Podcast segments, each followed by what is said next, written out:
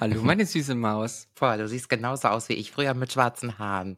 Stimmt, Identisch. so habe ich dich. Ja, also ich glaube, der Anfang von, ähm, von Mademoiselle Nicolette, der sah noch so aus, ne? Mhm. Ich hatte lange schwarze Haare. Ganz, ganz lange hatte ich das. Bestimmt 15 Jahre. Ja, für alle, die nicht zuschauen, ich sehe heute aus wie Christina Aguilera am Anfang ihrer Karriere, nur mit sehr schwarzen Haaren. Ich trage ein Kopftuch, also ein Bandana-Kopftuch, lange, glatte, schwarze Haare und ein bisschen Tussen gebräunt, so ein bisschen Tussentoasterbraun, äh, mit schön viel Bronzer und ein Lipgloss. Ja.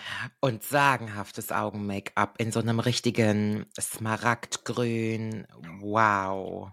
Dankeschön, das ist ein Smoky Eye, aber mein Licht ist so hell, dass man das gar nicht sieht, aber nur das, Das sieht Grün man. sieht man so. Ah ja, okay. Ja, ja, doch, dass das so ein bisschen geschmoked ist, sieht man. Das passt natürlich zum Hintergrund in Perfection. Mein Herz, wie oft denkst du an das Römische Reich? Was meinst du? Na, wie oft denkst du an das Römische Reich? Weil, du Ich kennst weiß, doch was das Römische Reich, ne? Nee, ich weiß nicht, was damit gemeint ist. Das Römische Reich, the, Roman Empire, das alte Rom, Ja, helf mir. Gladiatoren, Kolosseum und so Mhm. weiter, Caesar, Mhm. denkst du nie dran, ne? Mhm. Okay, pass auf. Ich weiß nicht, ob das unsere Küchenschaben da draußen mitbekommen haben, aber es gibt gerade einen Trend auf TikTok, der so viral gegangen ist, dass er sogar in den normalen Nachrichten gekommen ist. Und zwar haben in den USA, hat irgendeine Frau diesen Trend gestartet, aus Versehen. Und zwar hat sie ihren Freund aus dem Nichts gefragt, mit der Kamera draufhaltend, ähm, wie oft denkst du ans Römische Reich? Und er so, was meinst du? Genauso wie du reagiert. Und er dann so, jeden Tag. Und sie dann so, wie jeden Tag? Und dann hat er gesagt, na, ich denke da jeden Tag dran. Vielleicht sogar fünfmal am Tag. Und sie war total schock. Wie, du denkst da fünfmal am Tag dran? Und dann haben andere Frauen das auch gemacht. Und es ist bei rausgekommen, dass einfach jeder amerikanische cis-hetero-Mann jeden Tag an das Römische Reich denkt. Jeden Tag. Aber ich hätte jetzt gedacht, das ist ein Synonym für irgendwas. Nee, ist es nicht. Also ich meine wirklich das Römische Reich, ne? Also das und und das fand ich, ich fand das so abgefahren und das ist gerade überall dieses, wie oft denkst du ans Römische Reich? Und es ist so lustig, weil man sich denkt, wie kann denn das sein? Und es funktioniert aber meistens nur in Amerika. Also irgendwas muss da im Bildungssystem gewesen sein, in der Jugend, dass die wahrscheinlich in Geschichte nur das Römische Reich einmal gelernt haben und das war's. Und es funktioniert auch nur bei Heteromännern. Bei Gays funktioniert das nicht. Und wenn man Frauen fragt, funktioniert das auch nicht. Wenn du Frauen fragst, es gibt ein Pendant zu Frauen. Und zwar ist es, wie oft denkst du an deine ex-beste Freundin? Und da sagen die Frauen jede Woche, jeden Tag, andauernd. Spannend, oder? Krass, woran denkst du jeden Tag? Britney Spears und Taylor Swift. Ich denke jeden Krass. Tag daran, wie reich Taylor Swift eigentlich ist. Und ähm, ich frage mich auch jeden Tag, ob Britney Spears sich just in diesem Moment in ihrem Wohnzimmer dreht und dreht und Die, dreht. das heißt nicht drehen, Britney twirlt. Die twirlt, genau. Äh, die ist am Ah. Twirlen und zieht sich natürlich Nee, die ist Hose runter. Ernst. Ja, da weißt du Bescheid. Mhm, dann kommen wir in Teufels Küche. Teufels Küche, der Podcast für alles Unangenehme. Von und mit Candy Crash und Nicolette von Tages.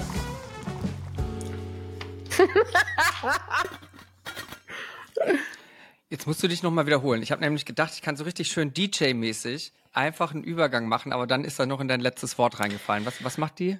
Also, dass du den Vorspann zu früh reinhaust, ist uns auch noch nie passiert. Ich habe gesagt, die Britney, die twirlt und zieht sich dabei die Hose immer runter. Britney Stimmt, Spears ist es das ja ganz Höschen. wichtig, dass ihre, ja, diese Puppenhöschen, die sie immer trägt. Also es ist ja wirklich, also die hat ja Kleidergröße 164, die zieht sie sich halt auch immer runter. Hast du Britney Spears gerade dick genannt? Hast du die gerade gefettshamed? Hä, 164 ist Kindergröße. Ach so, ich dachte, ah ja, weil Nee, 164 ist Umgekehrt. Kindergröße. Umgekehrt. Ich glaube nicht die größte, aber schon fast die größte Kindergröße. Auf glaub, jeden 100 Fall ja. zieht Mhm. die sich ständig diese Hose so runter und ich Den weiß nicht Schlüpper. warum. Ja, warum? Ich glaube, damit man so, ähm, die hat ja so Tattoos im Schambereich, damit man die sieht. Die hat da so zwei Sterne, glaube ich, auf dem, auf dem Venushügel. Und vielleicht möchte sie, dass man die sieht. Die hat sich jetzt auch wieder tätowieren lassen von neuestem. Und zwar hat sie sich eine rote Schlange auf den Unterarm tätowieren lassen. Ja. Gilt das, zwei, ja. ist das wegen ihrem jetzt Ex-Mann? Ich weiß nicht, ob es der Ex-Mann ist oder ob es allgemein alles, alle Schlangen sind, die sie jemals verraten haben in ihrem Leben. Ähm, ja, sie tut mir einfach leid. Ne? Ich hatte tatsächlich letzte Woche ein Interview zum Thema Britney Spears. Und zwar bei Elna Kruschka. Elna Kruschka ist auch eine Podcast-Kollegin von uns. Die hat zwei Podcasts. Und zwar einmal den Podcast Niemand muss ein Promi sein mit Lars von Prince Charming zusammen. Und der ist sehr groß und sehr erfolgreich. Und dann hat sie noch einen zweiten Podcast, der ist auch relativ neu. Und der heißt Mensch. Und in Mensch macht sie immer so Staffeln von drei bis sechs Folgen, wo sie sich einem Menschen widmet. Zum Beispiel hat sie in der ersten Staffel Tic-Tac-Toe gemacht, in der zweiten Staffel Gerhard Schröder. Also immer so ähm, Geschichten, die spannend sind, die irgendwas haben. Dieter Bohlen Mhm. hat sie schon gemacht, den, den Wendler hat sie schon gemacht. Und jetzt kommt Britney dran. Und da hat sie mich dazu interviewt, was ich denn zur aktuellen Situation von Britney Spears sage. Und ich glaube, ich habe sie überrascht mit meiner Antwort. Und zwar war ihre Frage, was wünschst du dir für Britney Spears? Und meine Antwort, nee, genau, sie hat sich äh, hat gesagt so, alle Fans wünschen sich ja auch, dass Britney jetzt zurückkommt und geile Musik macht und so weiter. Und meine Antwort war tatsächlich, nee, ich wünsche mir das überhaupt nicht. Ich wünsche mir in erster Linie, dass sie glücklich ist und ich bin mir zu 99 Prozent sicher, dass sie ihr Glück nicht im Showbusiness findet. Das ist rum. Die Frau ist, glaube ich, so kaputt gemacht worden in diesem Showbiz und um die Menschen, die sie eigentlich hätten beschützen sollen vor diesem Business, dass ich mir wünsche, dass sie einfach nur glücklich sich in ihrem Wohnzimmer dreht, ohne das auf Social Media teilen zu müssen, keine Aufmerksamkeit mehr sucht und einfach nur ihre Millionen verprasst. Das wünsche ich mir. Ich will die nicht mehr auf der Bühne sehen, das, weil ich nicht, die, ich bin desillusioniert, ich bin entzaubert von ihr und das ist total schade. Aber trotzdem habe ich immer noch, die, bin ich so großer Fan, dass ich sage, ich liebe die Frau über alles. Die soll in Ruhe ihr Ding machen, aber die soll nicht mehr in, ins Business. Weißt du, was ich meine? Das Krasse ist, was du beschreibst, ist eigentlich der, die richtige Bezeichnung für Liebe, ähm, dass du einfach in dem Ermessen des anderen Menschen denkst, dass du gar nicht so auf das beharrst, was du möchtest, nämlich Musik und Entertainment, sondern du magst sie so gerne, dass dir ihr Wohlbefinden gerade wichtiger ist als dein Bedürfnis, bespaßt zu werden. Und das, wenn man das auf andere Beziehungen münzt, das bedeutet eigentlich Liebe, dass deine besten Interessen auch meine besten Interessen sind. Und ich kann das total verstehen, was du da gerade sagst. Der Britney-Zauber, der mal da war, der ist nun mal weg. Das meine ich aber gar nicht beschuldigend. Ich Der würde mir einfach, wortwörtlich. den hat, der hat sich getwirlt, der ist in den Schritt gezogen. Und ich glaube auch, dass, mal ganz ehrlich, also so Leute wie Britney oder Rihanna oder wie sie alle heißen, wo manchmal keine neue Musik mehr kommt, die haben ja auch gar keinen Ansporn mehr. Ey, die haben allen Erfolg auf der Welt gehabt. Was will man sich noch mehr wünschen? Ich finde, die sollten sich jetzt zurückziehen. Die haben sich zu Tode gearbeitet, die Leute. Und jetzt mal ausruhen und ihr Ding irgendwo auf dem Land machen. Keine Kameras mehr, gar nichts. Das hast du ja auch vor kurzem erst gesagt. Ähm, ich weiß gar nicht, ob das bei uns in der letzten Folge mit Paula war oder irgendwo anders, dass du gesagt hast, ähm, glaubst gar nicht, dass du für Ewigkeit für diesen Ruhm gemacht bist und Ah, ah. für diese Öffentlichkeit, sondern du freust dich darauf, irgendwann mal deine Ruhe zu haben, dass keiner Fotos will und dass du irgendwo schön abgelegen deine Ruhe hast einfach von allem Trubel Mm. und dir gut geht und du dich zur Ruhe setzen kannst. Ne? Ja. Oder habe ich richtig verstanden? Total. Ich kann mich auch gar nicht vergleichen mit so großen Stars, aber die Showbranche und immer präsent zu sein, das mache ich auf keinen Fall Ewigkeiten. Also das ist natürlich auch phasenweise, dass man damit mal mehr oder besser klarkommt und mal weniger.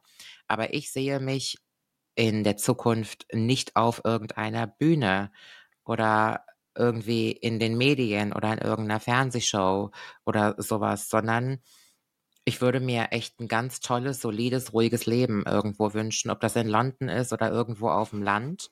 Aber ich glaube, dass das Glück zumindest in meinem Leben nicht in der Öffentlichkeitsarbeit liegt. Aber da eine sprichst du tolle- in weiter Zukunft, ne? Die nahe Zukunft, die kann noch bringen, was sie bringt, oder? Ähm, solange ich dafür geeignet bin, mache ich das. Solange ich mich wohlfühle, solange ich glücklich bin, das habe ich damals schon beim perfekten Promi-Dinner im Vorinterview erzählt. Solange sich das für mich gut anfühlt, mache ich das. Und wenn ich das irgendwann nicht mehr so fühle, dann höre ich auch damit auf. Wann auch immer das sein wird. Mm. Ich finde, also es ist witzig, dass du gerade von diesem Podcast gesprochen hast. Ich finde, kein Mensch auf dieser Welt muss berühmt sein. Mhm. Niemand muss ein Promi sein, das stimmt. Niemand. Aber Mhm. naja, mh, weißt du, also mein Ansporn damals war natürlich, natürlich habe ich ein gewisses Geltungsbedürfnis, wie glaube ich fast alle Menschen, die irgendwo in der Öffentlichkeit stehen. Oh ja, ich So ein auch. kleines bisschen. Man lebt doch irgendwo auch für den Applaus, ne, weil das Mhm. vielleicht irgendwas in uns weckt, was uns von früher fehlt oder so. Ich weiß es nicht, was es ist. Da könnte man tiefenpsychologisch nochmal sehr weit reingehen. Aber ich glaube, dass in manchen Fällen von manchen Berühmtheiten, von manchen Bekanntschaften, Prominenten und so weiter, der Ruhm dann doch was ganz Gutes ist für die Allgemeinheit. Wenn, wenn Leute eine gewisse Person vorgelebt bekommen, die sie brauchen für ihr, ihr Großwerden. Zum Beispiel, wenn, wenn ich jetzt von, von meinem Großwerden spreche, ich hätte es so schön gefunden, mehr queere Personen in der Öffentlichkeit zu sehen, um einfach mich repräsentiert zu sehen und zu sehen, es ist nichts verkehrt mit mir, so wie ich bin. Es gibt, es gibt auch Menschen wie mich, ne? Und da finde ich einen gewissen Ruhm bei gewissen Menschen, der ist äh, total sinnvoll. Wenn das Sinn macht irgendwie. Aber Klar. ja, generell für, für jeden persönlich, für das persönliche Empfinden muss niemand ein Promi sein. Ja, ich sehe das genauso wie du. Also ich glaube, das beste Geschäftsmodell ist ja immer das, dass du die Bedürfnisse von Menschen irgendwo befriedigst. Also egal in welcher Hinsicht. Und wenn man in der Öffentlichkeit steht und damit etwas Gutes tut, Menschen Freude bereitet, dann wäre das ja teilweise auch verschenktes Talent. Ich kenne viele Menschen, die stehen in der Öffentlichkeit und würden die irgendwo in einem Büro sitzen oder so. Das wäre ja wirklich äh, jammerschade um diese Leute und auch um das, was die Leute können. Also ich finde schon, dass man das auskosten sollte. Aber ich wollte mir ja auch viel beweisen mit meiner Karriere. Mhm. Ja. Und ich wollte mir viel beweisen. Und ich bin an irgendwann nach Jahren an einen Punkt gekommen, wo ich gemerkt habe, krass, ich muss irgendwie niemandem was beweisen. Und ich habe früher auch gedacht, dass wenn ich bekannt bin, beliebt bin und eine Menge Geld verdiene, Dass dir dass besser dann mein, geht, ne? dass dann Mhm. mein Leben wunderschön ist. Mhm. Und das ist ein knallharter Fall auf den Boden. Der Tag, an dem du merkst, krass, das ist ja gar nicht so. Das ist ja überhaupt nicht so. Und deswegen schaue ich auch auf prominente Menschen, egal wie prominent die jetzt sind, mehr oder weniger, mit ganz anderen Augen mittlerweile. Ähm, es, ich hatte sehr, sehr glückliche Phasen auch, als ich 1200 netto verdient habe und in einem Apartment auf dem Dorf gewohnt habe. Das Glück hat natürlich geschiftet und man wird ja auch erwachsener und reifer, aber ich glaube, dass, dass dieser, dieser Ruhm und diese Popularität in keinster Weise ausschlaggebend für, für Glück ist. Ne. Du sprichst mir aus der Seele und ich habe da tatsächlich wirklich gestern erst drüber nachgedacht und Mhm. ähm, kann das exakt so unterschreiben. Aber ich Mhm. muss das jetzt nicht nochmal äh, wiedergeben, du hast es ja schon gesagt. Du hast gerade nochmal von deiner Zukunft und so gesprochen und ich musste die Woche sehr stark an dich denken. Und zwar bist du ja sehr offen für Spiritualität. Ähm, wir haben ja auch schon von deinen Geistern zu Hause gesprochen. Oh ja. Und ich habe eine sehr, sehr gute Freundin von mir, Ivana Vladislava heißt die. Das ist auch eine großartige visuelle Künstlerin, die, was sie mit ihr, ich glaube, ich habe sie dir schon mal gezeigt, das ist die einzige Frau, die ich kenne, die eine kleinere Nase als du hat. Und die sieht wirklich aus wie ein Anime-Charakter. Und die ist spirituell auch sehr weit geöffnet, möchte ich mal sagen. Die, ähm, ist, das, ist das die mit dem verfluchten Stuhl, wo sie den Exorzismus betrieben hat? Genau, die ist Ja, das. ich liebe sie. Liebe Grüße gehen raus. Genau, die ist das. Also die hatte, die äh, hat ein großes Ding für Innenarchitektur und ist von ein paar Monaten umgezogen und hat neu eingerichtet. Und da hat sich sie so einen äh, Designerstuhl aus 1970 oder 80 oder so gekauft. Und der wollte einfach nicht. Das, also sie hat den umgemodelt und er wollte nicht, hat nicht funktioniert und hat anscheinend auch so ein schlechtes Ski mit reingebracht äh, ins Feng Shui, keine Ahnung. Ich, ich weiß nicht mehr. Es war auf jeden Fall zum Schreien, wie sie das erklärt hat auf äh, Instagram. Auf jeden Fall war die vor kurzem bei mir zu Hause. Ich mache ja immer meine berühmt-berüchtigten, wie nennt man es, Spieleabende, wo wir immer Mhm. Siedler von Katan spielen. Und jetzt habe ich meine Leute zum ersten Mal dazu gebracht, dass wir was anderes spielen, und zwar Risiko. Ich Oh. liebe Risiko. Geil. Risiko. Hast du auch schon mal gespielt, oder? Ja, ja. Ja, ja. Du musst im Prinzip entweder, du hast Das einen riesengroßen Klassiker, mit denen wir groß geworden sind. Mm, Risikospiel des Lebens, Monopoly, Tabu. Tabu, genau. Ähm, du musst Hotel. die Weltherrschaft. Hotel habe ich nie gespielt, aber es war auch unsere Zeit, ja. Die MB-Spiele auch damals, ne? Ah, MB. ja, ja, ja, ja. In der Werbung kam das immer. Wir haben mal Risiko gespielt und wir haben alle um die Her äh, Weltherrschaft gekämpft. Und Ivana hat dann ihre Tarotkarten mitgebracht. Mhm. Und Ivana und Tarotkarten, das ist was ganz Besonderes. Die ist da sehr, sehr, sehr, sehr ernst. Und das musst du auch, wenn du das mit ihr machst, ihr sehr, also musst du sehr ernst nehmen, sonst wird sie da auch ungehalten. Und dann ähm, fühlt sie sich nicht respektiert genug, wenn, weil sie gibt ja eine gewisse Energie mit sich, wenn sie die Karten legt. Und das ist ja, das macht sie auch nicht für jeden. Auf jeden Fall waren Rachel, Rachel Intervention, die Namensgeberin dieses Podcasts, die sich Teufels Küche den Titel ausgedacht hat. Und sie und ich haben zu dritt gespielt. Und dann hat sie die Karten gelegt. Und sie hat mir einmal vor zwei Jahren die Karten gelegt. Und das war so krass. Also du denkst dir eine, eine sagen wir mal, eine, nicht eine Aufgabenstellung, sondern eine Frage zu deinem Leben, zu einer Beziehung, zu irgendwas in deinem Leben, was, was vielleicht an dir kratzt oder was du beantwortet haben möchtest oder was dich interessiert. Und ich habe mir eine Frage überlegt, habe die ihr aber nicht gesagt, damals vor zwei Jahren. Und sie hat mir die Karten gelegt. Und du kannst Karten auf verschiedene Arten und Weisen interpretieren und sie hat sie einfach so gelegt und interpretiert, wie sie das gefühlt hat in dem Moment. Mhm. Und jede Karte auf jeder Position, das war so krass, sie hat zu 100 Prozent zu meiner Frage gepasst. Und ich weiß, man kann das mal so und so auslegen, bla bla bla bla, verstehe ich. Aber in dem Fall war ich wirklich schockiert, dass das ähm, so zielgerichtet wirklich gepasst hatte. Und, und es ist später auch alles so eingetroffen. Jetzt hat sie wieder die Karten gelegt, für Rachel zuerst. Und bei Rachel war exakt das Gleiche. Also die, Rachel, die, die war total so, oh mein Gott, wie kann denn das sein? Und das ist ja so krass. Und dann hat sie mir die Karten gelegt und das war das erste Mal, dass es nicht funktioniert hat. Dass wir alle keinen Sinn aus diesen Karten machen konnten. Und ich weiß nicht, woran es liegt, aber naja, vielleicht war das auch einfach, dass es für irgendjemand gelegt wurde und ich war einfach nur der Empfänger und muss es weitergeben. Ich weiß es nicht. Mhm. Mich kriegst du ja mit sowas eigentlich nicht so abzuholen, aber sie macht das immer ganz toll. Hast du schon Karten gelegt? Glaubst du an sowas? Funktioniert das für dich? Wie sieht das aus? Was denkst du denn? Natürlich. Du hast wahrscheinlich so eine Hexe, die du jede Woche Natürlich. anrufst. Ich habe sogar selber Karten hier zu Hause und lege die. Ah. Und wenn wir schon mal von Esoterik sprechen, letzte Woche war ja eine bedeutsame Woche. Welche Tore haben sich geöffnet? Ja, also letzte Woche war ja quasi so, oder im Moment, ich weiß gar nicht, wie die Zeit heißt, ich vergesse den Namen immer, beginnt ja der Herbst. Und der Übergang vom Sommer in den Herbst ist ja spirituell, esoterisch eine ganz, ganz besondere Zeit.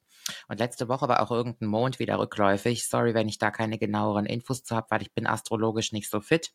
Auf jeden Fall letzte Woche Freitag früh um 3.40 Uhr war die Zeit, wo man am besten manifestieren konnte, was die restlichen Monate im Jahr betreffen. Scheiße, ich Ich habe verpasst. natürlich die letzte Woche dazu, du musst auf Instagram, ich gebe euch jetzt mal allen eine Empfehlung, der Lori Haberkorn folgen. Lori Haberkorn ist, ich weiß gar nicht, ob sie Astrologin ist, aber die gibt die dollsten Tipps, was so Monde, Sterne, Sonnen, Planete betrifft und Rituale. Ganz, ganz toll.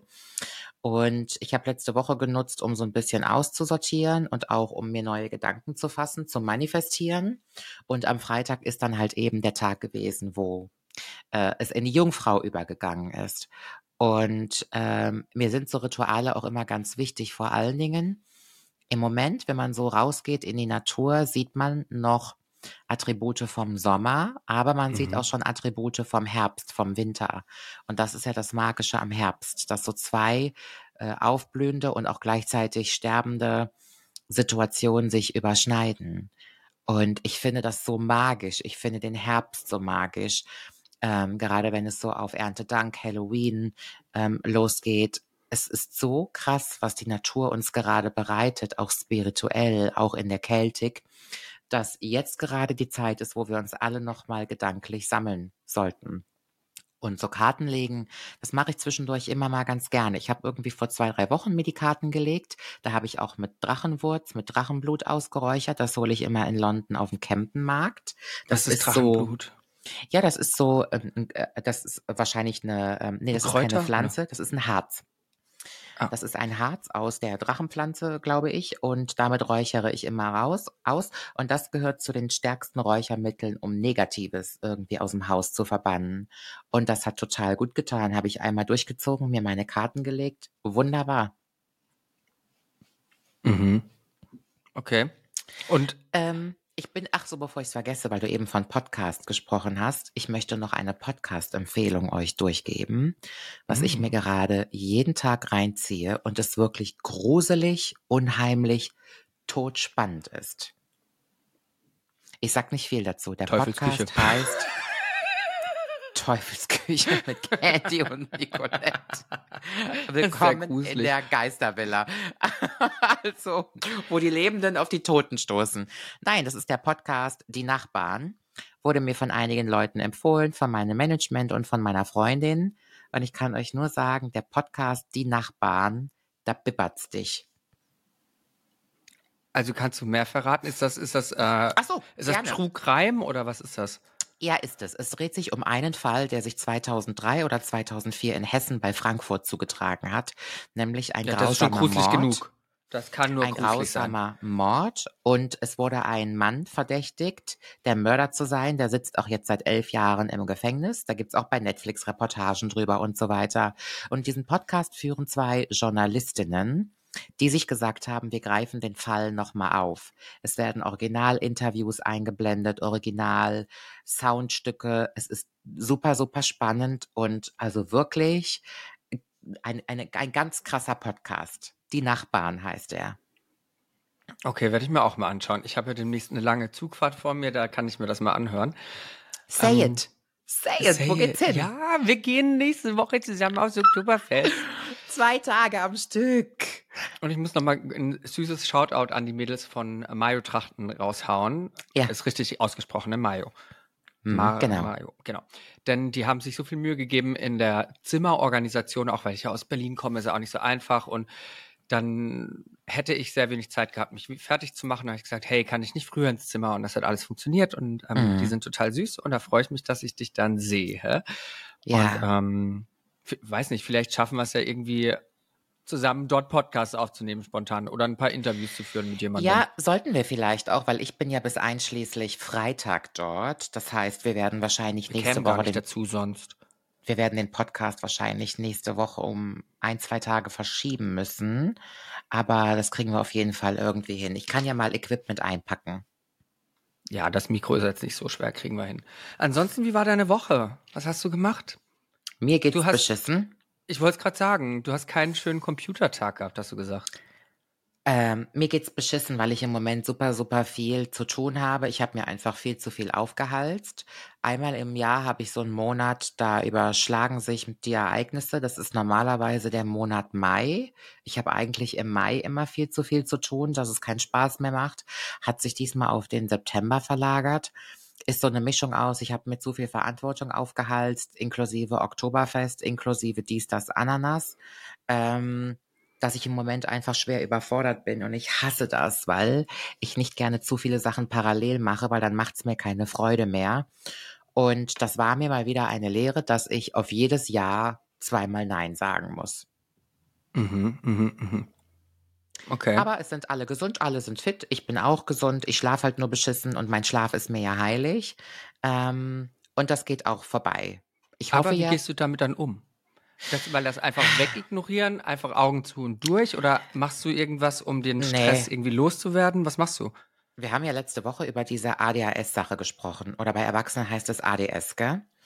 Ähm, Ja, hat nichts mit Erwachsenen zu tun. Das ist einfach, Ach so. eines hyper, das andere ist nicht hyper. Okay. Ja.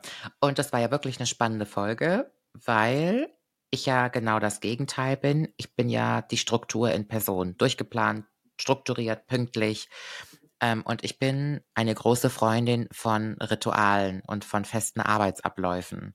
Ich glaube, wenn ich mir das nicht aufzwingen würde, dann würde das bei mir komplett eskalieren.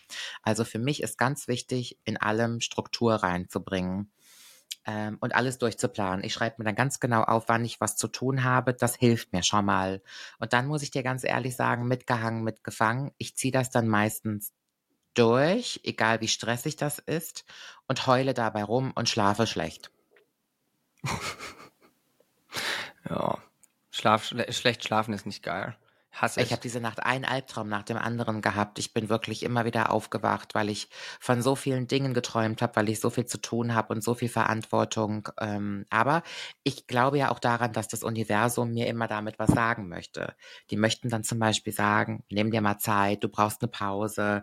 Und ich habe richtig Bock auf eine Pause, eine richtig geile Pause, aber ich habe keine Zeit dafür, weil ich zu viel Verantwortung trage. Aber ich möchte ja im Dezember für zwei, drei Wochen verreisen nach Asien mit dem Alex. Vielleicht klappt das. Wir sind gerade so ein bisschen in der Planung. Und zwei, drei Wochen würden mir bestimmt ganz doll gut tun. Mhm, schön.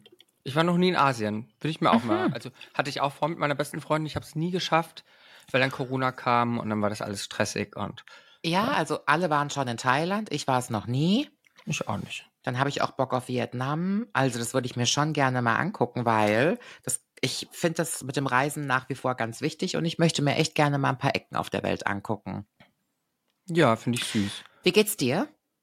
Es geht mir gut. Es geht mir, ich hatte jetzt so zehn schlechte Tage, auch körperlich mit meinem Rücken, auch mit dem Schlafen. Ich bin ja Bauchschläferin und Bauchschlafen ist ja das Schlimmste, was man irgendwie seinem Rücken antun kann, wird ja immer wieder gesagt.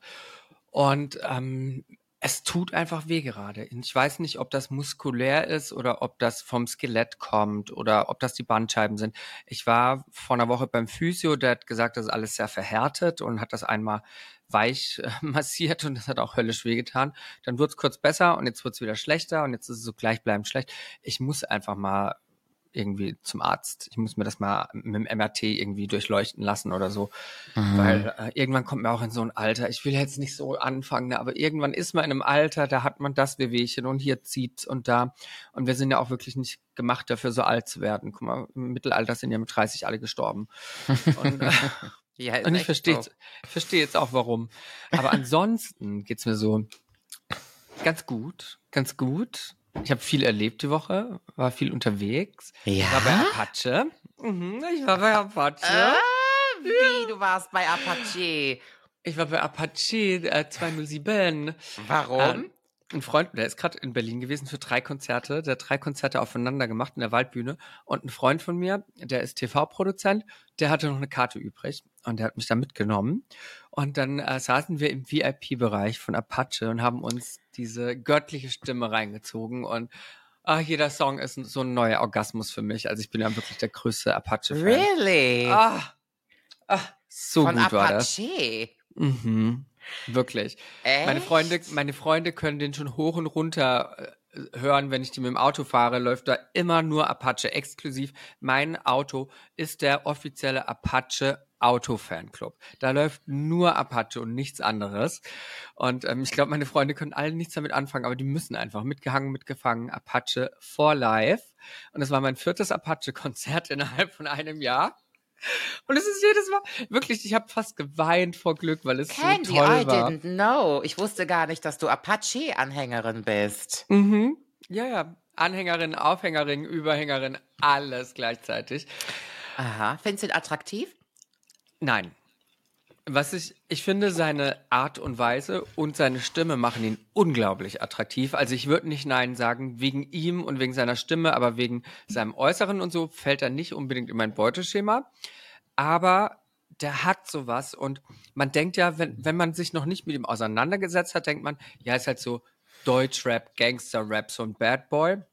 Und wenn man dann mal auf einem seiner Konzerte war, dann versteht man, dass der so ein Softie ist. Das ist so ein perfekter Schwiegersohn tatsächlich. Der ist unglaublich auf der Bühne, unglaublich höflich, lieb, lustig, ähm, sehr, wie, ich würde sagen, der hat schon fast so ein paar Gay-Elemente mit in seiner Show drin. Der hat einen Teil, wo er Rhythm is a Dancer spielt, den Song Rhythm is a Dancer, da, da, da, da, da, da. den spielt er, während er von der Bühne unten ist. Und dann ist die komplette Bühne in Regenbogenfarben. Und alle tanzen und drehen durch. Dann hat er noch einen Teil, wo er mit einem riesengroßen Boot durch die Menge fährt. Und das dauert so das ich sieben gesehen. Minuten. Genau, und da singt er einen seiner Songs und dann ist das aber nur die Hälfte der Strecke von diesem Boot und die andere Hälfte muss er auch noch irgendwie überbrücken und dann spielt er allen Ernstes My Heart Will Go On von Celine Dion vom Titanic Soundtrack und das Ah. ist das denkt man nicht von so einem Gangster-Rapper. Das, also, man, ich glaube, dass der von ganz vielen Leuten, die sich nicht mit ihm auseinandersetzen, komplett viel eingeschätzt wird. Und ich bin einfach der größte Fan von ihm. Und ich hätte auch die Möglichkeit gehabt, dann nochmal irgendwie Backstage zu gehen auf die Afterparty über Connections und ich war aber nicht in Drag und dann habe ich mich nicht getraut und habe gedacht, nee, wenn ich jetzt nicht in Drag bin, dann bin, dann sehe ich aus wie irgend so random Person, die ich auch bin, die sich einfach in den Backstage geschlichen hat. Ähm, sprich, wenn ich in Drag gewesen wäre, hätte man mir meine Validierung für diesen Backstage-Bereich irgendwie angesehen, wenn das Sinn macht, so ein bisschen, ne? weil, ah, das sieht jemand nach was aus, das muss vielleicht irgendjemand sein, keine Ahnung. Und dann war ich auch nicht in Dragon, bin ich einfach gegangen beim letzten Lied, wenn der letzte Song gespielt hat, weil du wartest ja sonst irgendwie drei Stunden aufs Taxi und bin ich einfach abgehauen. Aber was mir aufgefallen ist, oh, das ist echt lange Rede, kurzer Sinn. Ich saß da im VIP-Bereich. Das heißt, ich hatte das Privileg, nicht für mein Ticket bezahlen zu müssen. Und jetzt kommt's. Ich hasse VIP-Bereiche auf Konzerten. Das ist, ich freue mich über jede Einladung zum VIP-Bereich. Ich bin da immer gerne dabei. Aber ich habe das Gefühl, diese VIP-Bereiche, das sind keine Fans, weißt du, das sind einfach Leute von Freunde, Familie und ein paar wichtige Leute aus dem Business, die jetzt auch keine Fans sind, aber die mal Bock auf eine Show haben. Mario Barz saß zum Beispiel hinter mir und der hat ganz nett geguckt und hat so ein bisschen Spaß gehabt, aber die singen nicht mit, feiern nicht ab, die klatschen nicht frenetisch. Und ich stehe mittendrin, die Vorsitzende des Apache Auto Fanclubs und bin am Heulen, am Schreien, kann jeden, jede Zeile auswendig und die Leute gucken mich von rechts und links an, so was ist denn bei dem verkehrt? Und ich denke mir so, nee, so muss es sein auf dem Konzert. Alle anderen, die anderen 20.000 Leute gehen genauso ab, nur ihr nicht. Und dann dachte ich mir, wie traurig ist es in so einem VIP-Bereich, der gefüllt ist mit, mit Freunden und Familie und noch ein paar anderen wichtigen Menschen. Ich möchte doch wenn ich auf Tour bin und widersprich mir, du kennst das Tourleben ja, aber ich möchte doch, dass gerade meine Freunde und Familie die Leute sind, die abgehen, die Spaß haben, die mich unterstützen und die den größten Spaß an allem haben. Und deswegen, ich fand das so ein bisschen seltsam in diesem Bereich, Weißt du, was ich meine? Hm, ich weiß, ich, jetzt muss ich Luft holen. Ich weiß das richtig gut. Also ich habe ja auch in jeder Stadt, wenn ich auf Tour bin, ein Kontingent an Karten, was ich dann verschenke an Kolleginnen oder an Freunde oder wer auch immer. War ich ja auch schon ähm, dabei in dem Kontingent. Genau, sind übrigens Und ich bin ausgerastet. Ja, das stimmt. Es sind halt auch nicht viele, weil du musst dir vorstellen, wenn du so 20 Tickets beiseite legst, 20 mal 40 Euro, das ist das Essen für die komplette Crew, was ich dann quasi verschenke, an Tickets, die mhm. ich nicht in mhm. den Verkauf gebe. Und das ist immer so die eine Hälfte der Leute, die ich einlade, die freuen sich total, die sind auch immer begeistert. Und die andere Hälfte der Leute, die ich einlade, äh, applaudieren kein einziges Mal, melden sich nach der Show nie bei mir, um vielleicht mal Danke zu sagen, bleiben auch nicht da, nee. um irgendwie ja, also ich wirklich nicht jeder, aber so die Hälfte der Leute ist auch immer ganz, ganz undankbar von denen, die ich da einlade. Das ist schon ganz oft passiert. Oh ja. Aber die lädst du dann auch nur einmal ein, oder? Die lade ich auch nur einmal ein. Ich muss dir auch gestehen, ja. früher, also da wenn du Liste, Halle, hoffe ich. Genau, also wenn der Halle nicht ganz ausverkauft ist und da sind irgendwie 60 Tickets nicht im Verkauf weggegangen, dann ist es mir ja auch wurscht. Dann soll die Halle halt voll werden. Aber ähm, wenn du eh schon eine Halle hast, die super verkauft ist, wie Düsseldorf, Köln, Frankfurt oder Berlin, da kommt es auf jedes Ticket an. Und früher da habe ich, hab ich mir da Hunds und Kunz reingesetzt und mittlerweile sage ich immer jedem rechtzeitig, äh, wo ich der Meinung bin, der steht mir nicht eng genug oder da lohnt sich das nicht, den einzuladen. Sorry, wir haben keine Pressekarten mehr übrig, das geht leider nicht. Es gibt ja auch so Leute, die fragen mich dann zum Beispiel Arztpraxen, Nicolette, dürfen wir auf deine Show kommen? Äh, wir haben elf Mitarbeiter, ist das okay? Hä? Jetzt rechne mal 12 mal 40 für eine Praxis, die ich da einlade, was das für eine Kohle ist. Das ist ja das Security-Personal, die ich dann quasi, die da draufgehen. Also es ist wirklich so, in, in VIP-Bereichen hast du echt wenig Und dankbare Spaß. Leute, ja. Ja, nicht immer, aber das ist wie wenn Ach, du in der viele. Diskothek bist ja, wie wenn du in der Diskothek bist und dann mieten sich die Leute einen VIP-Bereich. Die haben keinen Spaß wird da nicht getanzt. Und nee. zweitens, die Leute, die sich eine Wodkaflasche mit einer Wunderkerze kommen lassen, wir haben ja schon ein paar Mal drüber gesprochen, das sind doch die spießigsten Leute, die einfach überhaupt nichts zu lachen haben. Und, die Party und das findet, sind die, die Leute. Statt. Das sind die Leute, die sich für 800 Euro diese Wodkaflasche holen äh, lassen, die mhm. aber zu geizig sind, um ihre Freundin mit 40 Euro fürs Ticket zu supporten, weißt du? Und das ist, das ist dieser Widerspruch, das verstehe ich nicht. Zum Beispiel, es passiert ganz, ganz, ganz, ganz selten, dass ich mal auf eine Show gehe, wo ich dann, wo ich das geschenkt bekomme und ich dann auch keinen Eintritt bezahle von Freunden. Wenn Freunde von mir hier in den Clubs eine Show machen, eine Drag-Show und so weiter, dann frage ich, kann ich Gästeliste haben, aber nicht, weil ich das Ticket nicht bezahlen möchte, sondern weil ich einfach nicht anstehen möchte, weil das oftmals ein gesonderter Einlass ist. Und dann gehe ich trotzdem, wenn ich den schnelleren Einlass hatte, an die Kasse und ich bezahle meinen Eintritt, weil ich meine Freunde unterstützen möchte in dem, was sie Mhm. tun. Und ich finde das eine für mich ist das schon fast eine Selbstverständlichkeit. Ich verstehe, dass das nicht jeder kann, aber gerade diese ganzen Influencer-Leute und, und Leute, denen es wirklich finanziell gut geht, wenn ihr so ein Ticket bekommt und die Möglichkeit habt, trotzdem irgendwas zu geben, macht das doch. Dann steckt denen doch nochmal ein Trinkgeld irgendwie an der, an der Kasse rein. Es tut euch ja nicht weh, ihr unterstützt die ja, Aber weißt du? da sprichst du gerade was richtig Krasses an. Ich werde sehr oft in Restaurants eingeladen. Sehr, sehr oft. Ähm, es gibt Restaurants, die fragen mich, ob ich Lust habe, vorbeizukommen. Sie würden mich gerne einladen. Und die hoffen natürlich dann auch darauf, dass ich ein bisschen Werbung mache. Da wäscht eine Hand die andere, weil das bringt das Restaurant natürlich richtig weit nach vorne. Und ich habe schon wunderschöne Abende in so Lokalen ähm, verbracht. Und mittlerweile, und das habe ich ganz streng eingeführt. Ich bringe dann meine Freundinnen mit, weil die meistens auch immer herzlich willkommen sind. Die dürfen dann essen und trinken den ganzen Abend, weil ich dann Werbung mache. Aber jede meiner Freundinnen muss einen Schein an. Trinkgeld geben.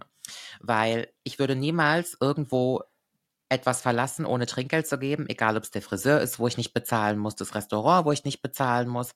Aber wenn ich anderen Leuten auch die Möglichkeit gebe und die da eigentlich für 100 Euro einen Verzehr haben, tut denen das nicht weh, wenn jeder einen Zehner Trinkgeld gibt. Das macht zusammen bei der ganzen Masse auch schon mal 40, 50 Euro. Denn das Mhm. Mädchen, die uns bedient, die kann nichts dafür, dass ich die Nicolette bin und da aufs Haus gehe.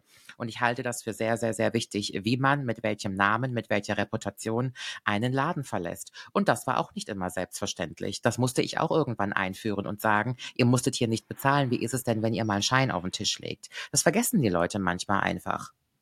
Mhm. Ja, ja, ja, ja. Doch, ich weiß, was du meinst. Ja, deswegen, wie gesagt, ich gucke, dass ich meine Freunde immer supporten kann und ähm, freue mich ja auch drüber, wenn die dann Erfolg haben. Weißt du, das ist ja so, genau. Aber Ja. ähm, irgendwas wollte ich noch sagen zum Thema, es fällt mir gerade nicht mehr ein, aber mir fallen noch viele, viele andere Sachen ein. Und zwar Mhm. war ich ähm, noch auf einem anderen Event. Ich war noch auf zwei anderen tollen Events diese Woche. Und eins davon war von einer Modefirma, die mit äh, einer Sängerin zusammen ein äh, Mode-Event gemacht hat, wo auch ein kleines Konzert war von der Sängerin. Und da waren ja ein paar Influencer eingeladen, ein paar Promis, ein paar große Promis auch. Äh, Andreas Borani, heißt er so? Andreas Borani? Und ich glaube, Mhm. der sich mir als Andy vorgestellt hatte und ich habe keine Ahnung gehabt, wer das ist. Und ich so, ah ja, okay, Andy. Ich würde ihn auch nicht erkennen. Keine Ahnung, keine Ahnung. Aber der, der war mega hot und ich habe den die ganze Zeit angegafft und der dachte wahrscheinlich, ja, ja, ja, und der dachte wahrscheinlich, ich gaff ihn an, weil er halt ist, wer er ist, aber ich habe ihn einfach nur angegafft, weil es ein hotter Typ war. Und dann frage ich danach meine Begleitung, ähm, die Jasna Fritzi Bauer, das ist die Tatort-Kommissarin aus, keine Ahnung, aus Hamburg oder so, weiß ich nicht. Die, ich habe sie so gefragt, wer war denn das? Ja, das war der Andi. Und ich so, ja, Andi, Andi wer? Also kenne ich nicht. Die so, hä, das ist Andreas Borani, bist du dumm? Und ich so, Ah, okay, jetzt macht das Sinn. Was singt Ey. der nochmal? Ich weiß es nicht. Irgendwas Deutsches. Der hört sich an wie alle anderen Deutschen. Der hört sich an wie Mark Foster und Andreas Borani und Ach, wen singt gibt's da noch und, alles? Und die Chöre singen mit. Wahrscheinlich Oh. irgendwie sowas. Also das Nee, kann man ja war nicht auseinanderhalten. Ja, ich kenne die, ich kenn die auch alle nicht. Nee. Oder dieses einer von 80 Millionen. Auch einer von denen. Keine Ahnung, wer das ist. Wen gibt's denn da noch? Andreas Borani, Mark Foster, äh, Tim Bensko gibt's noch. Die hören sich alle gleich an. Die haben alle die gleichen Lieder und die gleiche Stimme. Ja, Kann, kann, kann, können unsere Küchenschaben das mal bitte bestätigen? Ich weiß, es wird sicher Fans von diesen Menschen geben, die mir jetzt auf die Fresse hauen dafür, genauso wie bei Coldplay ich auf die Fresse bekommen habe. Aber ähm, ist so. Auf jeden Fall war ich auf diesem Event und da gab es, dass das, ich war so sprachlos, ich kann es gar nicht in Worte fassen. Es ist, also das war wirklich krass. Es gab einen Event-Fotografen, der als Videograf engagiert war, um dort die Stimmung einzusammeln ähm, und halt ein After, After-Show, After-Reel zu machen darüber. Ne? Ach, die laufen ja auf jeder Veranstaltung mittlerweile rum. Diese Videografen für dieses scheiß Reel hinterher. Genau, und ähm, ich bin dort, ich bin bezahlt, das ist mein Job, ich habe Spaß, ich äh, lächle nett in die Kamera, kein Problem. Dann kommt er zu mir hin und sagt, hallo, ich bin XY aus Würzburg und ich habe hier jemanden, kannst du der mal eine Grußbotschaft schicken? Und ich so, ja, natürlich, mache ich das. Ich würde da niemals Nein sagen. Natürlich. Dann hat er mir den Namen genannt von diesem Mädel und hat gesagt, ja, das ist von einer Freundin die Tochter, aber er kennt die noch nicht und er kennt auch die Freundin noch nicht, er muss sie erst noch kennengelernt, bla bla bla. Ich so, ja, okay, dubios. Ich da diese Grußbotschaft gesagt. Dann hat er ein, zwei Worte mit mir gewechselt, die auch sehr, sehr seltsam waren. Also ich kam mir so ein bisschen vor wie, ich war in Drag natürlich dort, ich war sehr auffällig, ich hatte ein sehr cooles, auffälliges Outfit an und auch eine coole Frisur. Und du hast gemerkt, das ist halt so ein Typ aus einer Kleinstadt, der sowas noch nie gesehen hat und der jetzt denkt, boah, krass, ich bin in Berlin, was hier für Typen rumrennen. Aber halt nicht auf positive Art und Weise. Also ich habe hab das erstmal so geschluckt und dann meinte er, kannst du noch meinen Kindern XY und XYZ äh, auch noch mal eine Grußbotschaft schicken? Und ich ja, natürlich, mache ich. Und in dem Moment war ich schon so ein bisschen so, hm, irgendwie komischer Typ, irgendwas stimmt hier nicht. Und Jasna steht neben mir und war, hat schon ein bisschen die Augen gedreht, weil sie auch gedacht hat, wie unangenehm ist der Typ. Und dann sage ich, äh, also erstens mal nimmt das Handy, filmt sich und sagt, hallo äh, Mädels, schaut mal, wer hier ist. Hier ist der Candy. Er hat die ganze Zeit gesagt, hier ist der Candy. Und ich sage, okay, Pronomen egal, tut mir, tut mir jetzt auch nicht weh, bin ich halt der Candy, ist er gehopst wie gesprungen bei mir. Aber ich fand es von ihm, es hat sich absichtlich äh, respektlos angefühlt, einfach, wie er das gesagt hat. Und er hat gemeint, der Candy wollte euch noch was sagen. Und dann dreht er die Kamera zu mir und sagt, äh, ich so, hallo XY, ich habe gerade euren Papa kennengelernt, liebe Grüße aus Berlin. Und dann dreht er sich rum und sagt, und das war der Candy. Und bitte werdet ihr nicht so. Und dann macht das Handy aus, guckt mich an und will, gibt mir, macht mir High Five. Und ich so, wie bitte? Sag mal, habe ich das gerade richtig gehört? Bitte werdet ihr nicht so? Ich war so sprachlos und perplex in diesem Moment, dass ich, ich habe einfach, ich habe nur gesagt, also sorry, aber du kriegst jetzt keine High Five von mir. Was war das denn? Und dann lacht er, war cool, ne? ja, genau. und ich so, sorry, aber war nichts cool. Ich habe mich umgedreht und bin gegangen mit Jasna. Und Jasna und ich, wir haben uns angeguckt, wieso das jetzt gerade nicht passiert. Und das war in der Mitte des Events. Wir haben dann immer wieder, ist uns dieser Moment wieder gekommen. Wir haben den Typen aber dann nicht mehr gesehen. Und ich habe gedacht, ganz ehrlich, eigentlich hätte ich in dem Moment zum Veranstalter gehen sollen und sagen müssen, so, sorry, aber was war das hier? Vielleicht, es gibt bestimmt Leute, die sagen, ich reagiere da über, aber ich finde das so eine Respektlosigkeit. Du kannst nicht jemanden wie im Zirkus vorführen für mhm. deinen Spaß, für deine Freunde mhm. und da was verlangen und dann sagen, ah, bitte werdet ihr nicht so. Wie soll er denn nicht werden? Wie sollen die Kinder nicht werden? Fabelhaft, selbstbewusst, hübsch, äh, erfolgreich. Was sollen sie mhm. nicht werden? Das hat mich noch so viele Tage beschäftigt, weil ich dachte, das kann doch in so einem Safe Space von dem Event gerade in Berlin, das sehr queer ist und alles ähm, sehr safe ist für uns innerhalb dieser Blase, noch nicht vorkommen. Das ist doch unglaublich. Mhm. Ich, ich war finde schockiert. auch nicht, ich finde auch nicht, dass du da überreagierst. Ich finde, ich kann das so gut verstehen, dass einen das noch tagelang beschäftigt. Ich habe ja auch manchmal so im Alltag so Erlebnisse, die nehme ich mit ins Bett und dann nehme ich die am nächsten Tag mit in den Tag und dann nehme ich die mit in die nächste Nacht. Das sind ganz oft genauso Erlebnisse wie von denen du gerade schilderst, die so aus dem Nichts passieren und die teilweise so übergriffig sind und so dermaßen anmaßend und unverschämt, dass ich das in dem Moment gar nicht glauben kann. Ich kann das manchmal gar nicht glauben, wozu Menschen fähig sind. Wenn ich ein Buch schreiben würde über das, was mir schon alles passiert ist an Boshaftigkeit, ähm, das sind ja auch manchmal Sachen, die erzählt man anderen Leuten nicht alleine schon aus Scham. Ich mhm. meine, irgendwann hast du ja auch das Gefühl, dass deine Mitmenschen es nicht mehr Recht hören haben. können. Irgendwo. Ja, dass die, dass die es nicht mehr hören können, dass du jedes Mal und jedes Mal und jedes Mal wieder irgendwie auf so eine Anfeindung gestoßen bist. Ich bin jetzt zum Beispiel umgeben von nur heterosexuellen Freundinnen. Also meine Freundinnen sind ja alles weiße Cis-Frauen, die gar nicht jemals in ihrem Leben mit irgendeiner gesellschaftlichen Auseinandersetzung zu kämpfen hatten, die gar die nicht nie wissen, diskriminiert wurden für nie diskriminiert wurden, die ja. gar nicht wissen, wie es ist, anders zu sein, die einfach so mit der Masse verblenden. Und das heißt nicht, dass die sich meinen Problemen nicht annehmen würden oder mir nicht zuhören, wenn ich denen was schildere.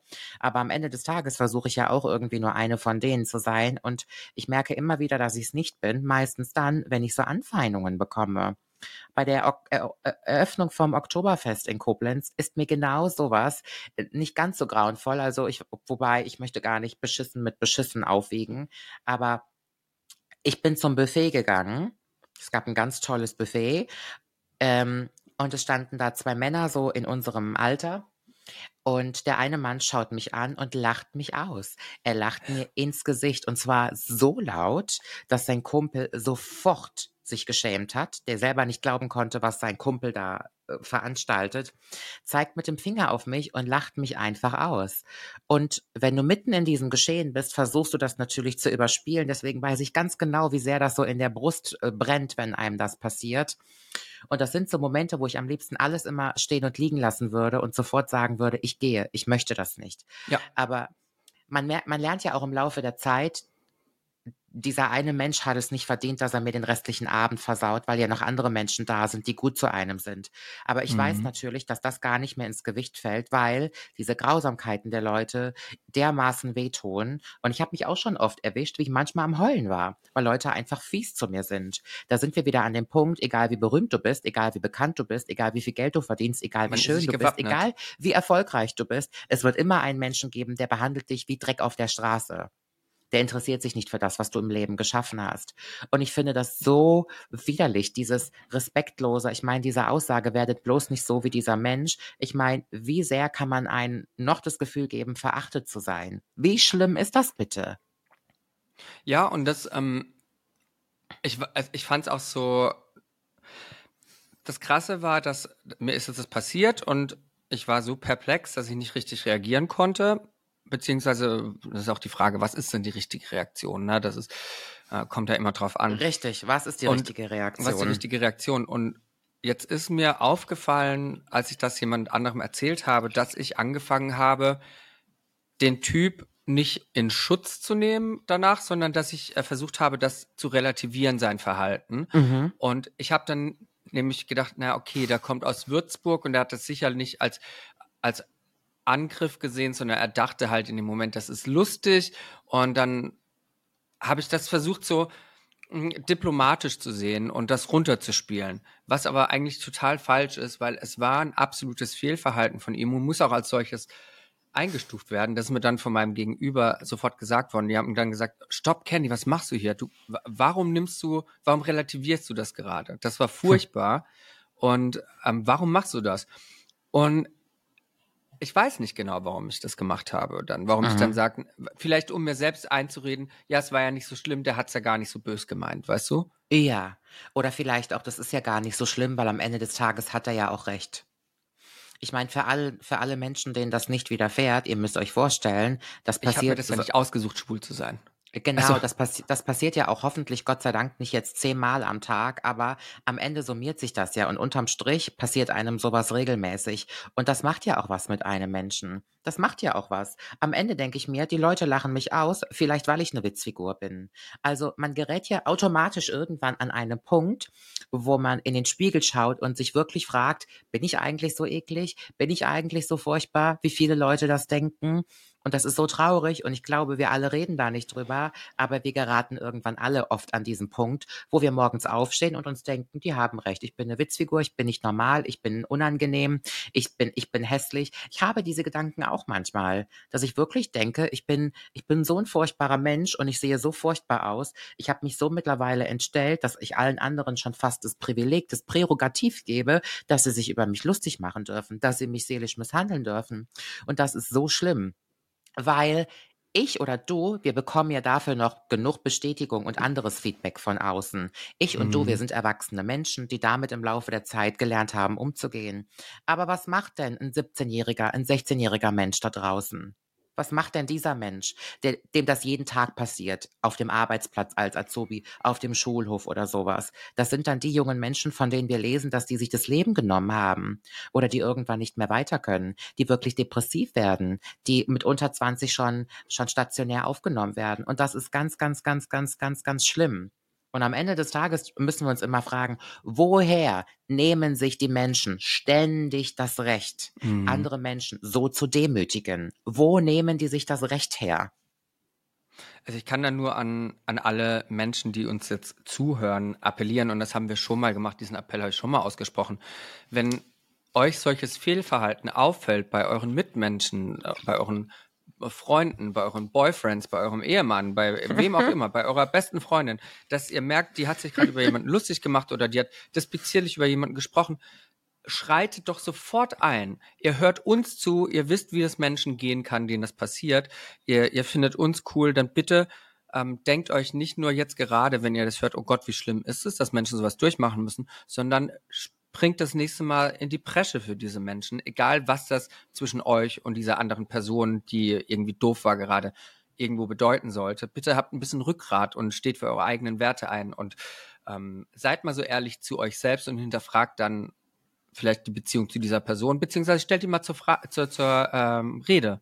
So sagt mal, hey, überleg mal, was du da gerade gemacht hast. Ich würde mir so sehr wünschen, dass das öfter passieren würde. Es ist noch nie, und das passiert mir so oft, wie so eine Situation, die du gerade geschildert hast und die ich gerade geschildert habe, es ist noch nie jemand dazwischen gegangen von außen, die das mitbekommen haben. Noch nie. Und zack, sind wir wieder in Folge 2. Erinnerst du dich? Ja. Das Thema mit meinen Freundinnen oder Frauen, ja. was die sich für Männer aussuchen. Ja, ich, muss man ähm, einfach sagen. Und weißt du, ich habe mir natürlich auch Gedanken gemacht. Wir beide sind nächste Woche in der Hochburg der, der Primitivität. Wir sind in München auf dem Oktoberfest. Und da lauert natürlich auch eine toxisch männliche Energie, ähnlich wie beim Ballermann. Und das sind natürlich auch so Ereignisse, egal wie sehr man sich darauf freut und ich freue mich mega. Das sind einfach Geschehnisse, wo man vorab nicht weiß, was da passieren wird. Und ich habe zum Beispiel, wenn ich in der größeren Gruppe bin, wo ich das Gefühl habe, ich habe mehr Halt, da laufe ich in der Mitte, dass um mich herum Leute sind. Ja. So, ich habe dich doch mal in irgendeiner Folge gefragt, ob du ein Problem damit hast, irgendwo in der Schlange zu stehen, zum Beispiel an der Kasse. Ja. Mhm. Ich war, ja, und ich habe im Laufe der Jahre gemerkt, dass ich mich ganz unwohl fühle, wenn ich irgendwo anstehen muss, wo Menschen hinter mir sind. Und da geht es nicht darum, dass irgendjemand hinter mir ist und ich habe keine Augen, sondern ähm, dass ich, ich das Gefühl habe, ich bin von allen Seiten fremden Menschen ausgesetzt und ich komme nicht weg, weil ich ja anstehe und dass die quasi somit die Chance haben, auf mir rumzudrücken, wie es ihnen gefällt. Und ich habe das auch, dass wenn ich mit meinen Freundinnen unterwegs bin, dass ich immer versuche, irgendwie mich so aufzuhalten, dass ich, und das glaubt man mir kaum, schon fast gar nicht mehr sichtbar bin. Ich suche immer Deckung bei anderen Menschen. Immer. Mhm, ich weiß, was du meinst. Ich habe natürlich auch schon dran gedacht, wie das sein wird, wenn wir jetzt nächste Woche beim Oktoberfest sind, weil ähm, ich glaube, du kannst ganz gut untergehen tatsächlich. Ähm, du, du sagst, dass das oftmals passiert, dass du angefeindet wirst, aber in meinen Augen habe ich das Gefühl, du kannst ganz gut untergehen, wenn du das vielleicht auch möchtest, mhm. ähm, auch in so einer Gruppe. Und ich habe dann an mich gedacht, ich werde dort halt in Full Drag sein. Ne? Und mhm. mir sieht man das dann schon an, dass das einfach ein ein, ein Mann in Frauenkleidung ist. Mhm. Und ähm, auch wenn das Gesicht das vielleicht nicht aus, so aussehen lässt, aber am Ende, ich habe einen dicken Arm, das ist absolut, ich habe ich hab dicke Arme. Ich, also man, man sieht das schon irgendwie, ne? Und das werden auch viele Leute checken. Und ich weiß jetzt schon, dass das, glaube ich, nicht so einfach wird. Der Weg zum Zelt und wieder zurück also ich bin froh drum, dass wir eine größere Gruppe sind und ich habe wirklich mir schon Gedanken gemacht, okay, ich werde in dieser Gruppe irgendwie so laufen müssen, dass vor und hinter mir unsere Leute sind. Mhm. Dass, dass, dass ich mich irgendwie in Deckung schon mal begeben Krass. kann. Und es ist doch total schade, dass ich mir im Vorfeld auch sowas, total. wo ich mich eigentlich drüber freue, total. schon Gedanken drüber mache, wie das wohl sein wird. Ne? Mhm. Ähm, aber ja. It is what it is, ne? Und ich habe gerade eben gesagt, ich habe mir das nicht ausgesucht, schwul zu sein.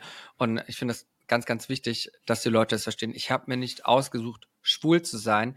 Ich habe mir aber sehr wohl ausgesucht, in meinem Schwulsein, in meiner Identität, in meiner Sexualität glücklich zu sein und so zu leben, wie es mich glücklich macht. Und das, was ihr gerade seht, das macht mich glücklich. Mhm. Und deswegen kann man nicht sagen, na, du bist selbst schuld, dass du so rumläufst. Doch bin ich, ich irgendwo habe ich mir es ausgesucht, aber für mein eigenes Glück und nicht mhm. um Leute absichtlich zu provozieren. Ich mache ja. das nicht, weil ich böse Reaktionen provozieren möchte, sondern weil ich mich gerade so fühle, weil ich gerade so aussehen möchte. Und ich weiß, dass es ganz, ganz einfach ist, mir von außen mit dem Finger drauf zu schauen und zu sagen, ah ja, guck mal, aber wie der rumläuft, ne? Das, das hat er sich ja so ausgesucht. Mhm. Natürlich, natürlich, Marion, du hast ja auch ausgesucht, einen roten Rock zu tragen oder mhm. eine grüne Bluse, wo man einen großen Ausschnitt drin hat. Und warum? Weil du Bock drauf hast. Nicht, weil mhm. du Bock drauf hast, angefeindet zu werden, sondern weil du Bock drauf hast. Und nur weil ich vielleicht ein bisschen mehr noch eine Norm durchbreche mit meinem Look als andere, heißt das nicht, dass ich das mache, um absichtlich zu provozieren. Ne? Also. Ja, ich kann auch an, an die Leute appellieren, die sowas sagen. Du bist es selber schuld, das, ich meine, so fängt ja immer schon, das, das sind ja Wörter Jede für eine Vergewaltigungsstory. Für eine Katas Ja, ja. Katastrophensuppe. Äh, In dem Moment, wo deine Rechtfertigung mit diesen Worten beginnt, legitimierst du es, dass andere Menschen andere Leute schlecht behandeln. Immer. Und da gibt es kein Recht zu auf diesem Planeten. Gibt es einfach nicht. Es, es hat niemand das Recht, andere Menschen ein schlechtes Gefühl zu geben oder zu demütigen. Das dürfen wir erst gar nicht anfangen. Das sind, das sind Rechtfertigungen, die, die, die dürfen nicht sein. Nee, ganz großer Quatsch. Ja. Ähm, so viel dazu. Jetzt sind wir Mhm. kurz wieder deep und ernst geworden. Ähm, dann ist mir noch eine Hoppla. tolle Sache. Ja, hoppla. Bei uns im Podcast, Mensch, wer hätte es nur gedacht? Hoppila. Weißt du, irgendjemand hat mir gerade erst wieder erzählt, dass, dass die Person unseren Podcast hört und ich war schockiert, weil es jemand sehr, sehr, sehr berühmtes war und jetzt fällt es mir nicht mehr ein. Oh Gott, ich höre das auch manchmal, dass Leute mir sagen, ich höre Teufelsküche und ich liebe Teufelsküche. Und ich denke immer, oh Gott, wie viele Menschen das einfach hören. Wie viele Zehntausende, Abertausende Menschen das hören. Letzte Woche war so krass, als Paula da war. Ich bin gespannt, wenn Sandy hier sein wird, was Mhm. da abgeht. Aber wir hatten ja Klickzahlen, das ist ja gestört. Unglaublich. Aber ja, jetzt lass uns noch mal zu was Erfreulichem kommen. Wann warst du das letzte Mal auf einer Geburtstagsparty und warst die Letzte, die die Party verlassen hat? Wann war das das letzte Mal? Ich kann mich nicht erinnern. Ich glaube, ich gehe sogar bei meinem Geburtstag vor allen anderen. Ja, und ähnlich geht's mir auch. Ich, ich kann mich auch nicht dran erinnern. Es ist mir tatsächlich die Woche passiert. Es Ah, ah. hat die, mhm, es hat die Prominenz eingeladen. Mal wieder, und zwar, ich habe sie gerade eben schon erwähnt, Elena Kruschka, die Podcasterin und TV-Produzentin. Äh, Elena Kruschka, die ist in, in den Medien, ist sie ein, ein ganz wichtiges Tier und die ist auch ganz, ganz toll und lustig und ähm, mit der habe ich mich im letzten Jahr so ein bisschen angefreundet nach einem gemeinsamen Dreh. Und die hat mich zu ihrem Geburtstag eingeladen. Und das war ein Erwachsenengeburtstag. Also kann man so sagen, ich war wahrscheinlich auch die jüngste Person dort, Mhm. bis auf Wie ihr alt Kind. ist sie geworden? Ähm, ich weiß gar nicht, ob sie das offiziell sagt. Da, Ü50? nein, Okay. nein, nein, nein. Die ist, Mhm. die ist jünger als, deutlich jünger als 50. Mhm. Aber auch kein 30 mehr. Irgendwas zwischen 30 und 50, ne?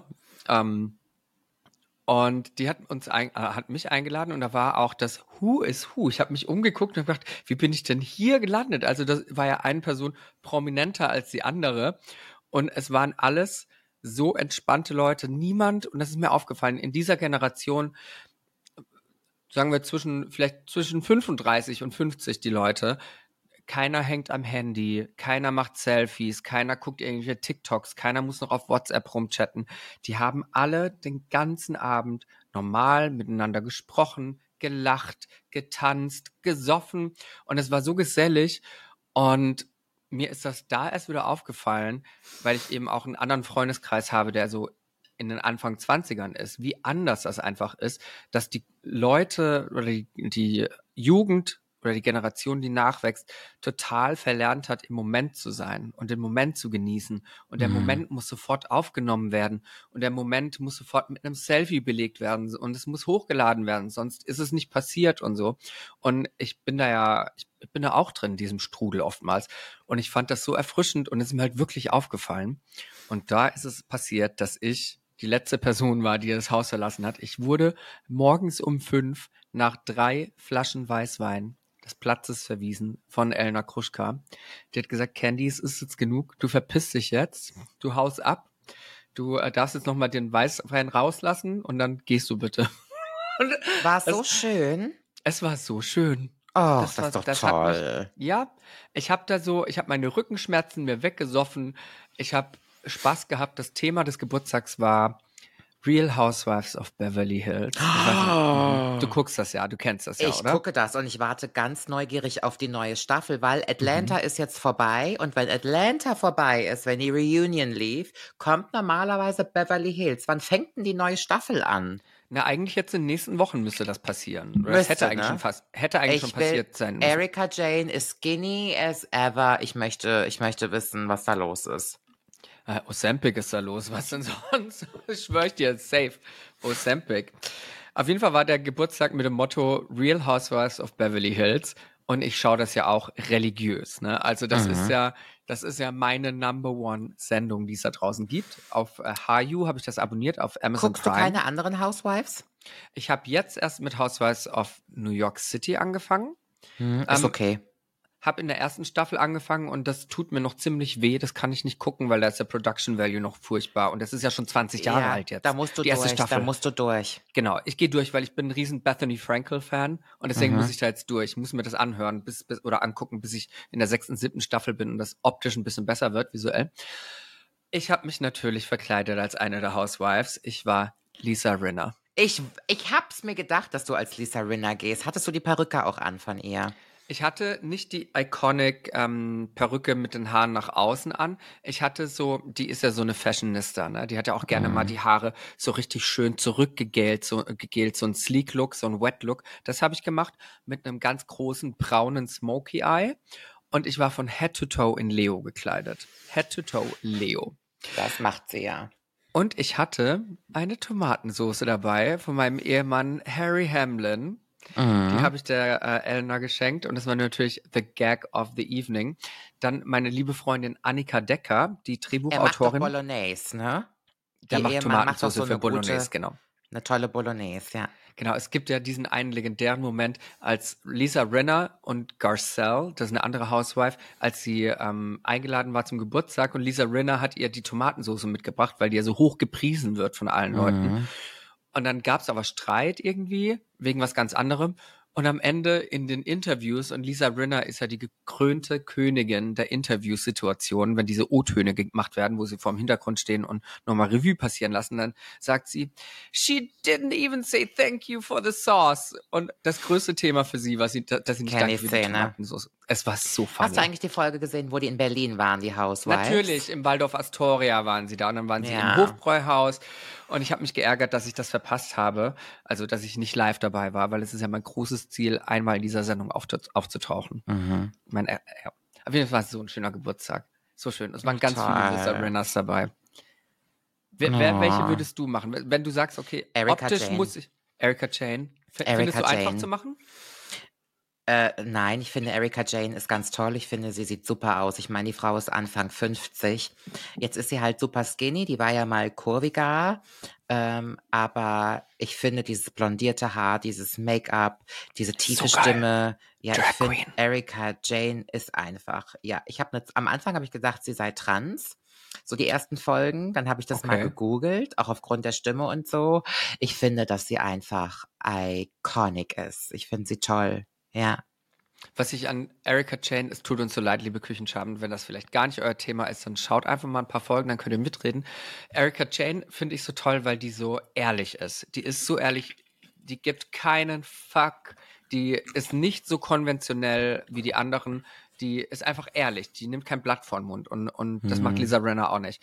Den Rest vom Cast finde ich furchtbar. Ich finde die alle furchtbar. Ich finde die alle furchtbar. Kyle Richards ist der Teufel. Die ist Ja. so schlimm. Man muss Ich sagen, oh, Lisa van der Pump ist ein Verlust für die Sendung. Die war auch iconic. Aber ich glaube auch, dass die nicht einfach war. Nee, die hat's auch nicht nötig. Die hat's geschafft. Mhm. Ja, whatever. Whatever, whatever, whatever. Was machst du die Woche noch? äh, mich zu Tode arbeiten. Ähm, Mhm. Ich muss An noch einiges. Genau sitzt du jetzt.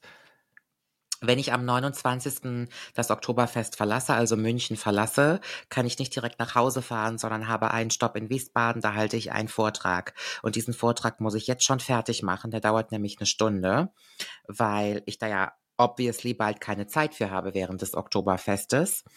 Und dann habe ich ja nach dem Oktoberfest Dreharbeiten. Ich habe ja so Dreharbeiten.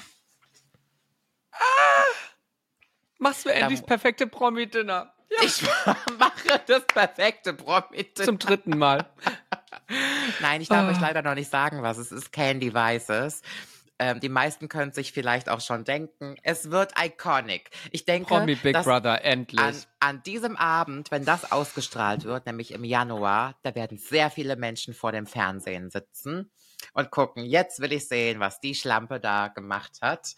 Ähm, ja, also der September und der Oktober, der ist recht pickepacke voll. Ich habe ja noch eine Tour, die im Februar startet. Da ist man ja auch immer am Texten und am Schreiben. Mhm. Meine, Bin gespannt auf die Tour. Ich freue mich. Gibt es in Berlin noch super. Tickets? Ich glaube, Berlin ist ausverkauft. Da muss ich mich draufschleichen. Dann werde ich ein Kirchenmäuschen und schleiche mich Du drauf bist, irgendwie. du bist draufgeschlichen schon. okay, gut. Also ich glaube, dass ich, Düsseldorf ist ausverkauft, Köln, ich glaube Frankfurt und Berlin ist auch schon ausverkauft. Also wer kommen möchte, ihr Kinderlein kommet, es wird phänomenal und ich kann euch sagen, dass ich nach der Tour, also nächstes Jahr im März, wenn die Tour rum ist, eine mediale Pause machen werde von ein paar Monaten. Also, you better come and see me. okay. Okay. ja, ich okay. gehe shoppen, ich gebe das Tourgeld aus. ich habe keine Zeit. Musst du nicht ein Haus abbezahlen? Ich muss ein Haus abbezahlen und ich hätte gerne Ach. noch eine Wohnung in London, die ich abbezahlen würde. Aber dafür brauche ich erst mein Visum für die UK und das Visum kriege ich nicht. Na, vielleicht hast du das ja nach deinem Dreh bald. Mein Herz, ich würde sagen, wir machen jetzt Schluss. An der Stelle reicht's auch. Jetzt äh, beginnt der Aftertalk, denn jedes Mal, wenn wir hier das Mikrofon ausmachen, quatschen wir trotzdem noch mal fünf Minuten. Und das ist eigentlich das, wo ihr Mäuschen spielen solltet. Aber das bleibt unter uns, was da passiert. Ja, tschüssi, ihr Süßis. Mach's gut, meine Süße. Tschüss.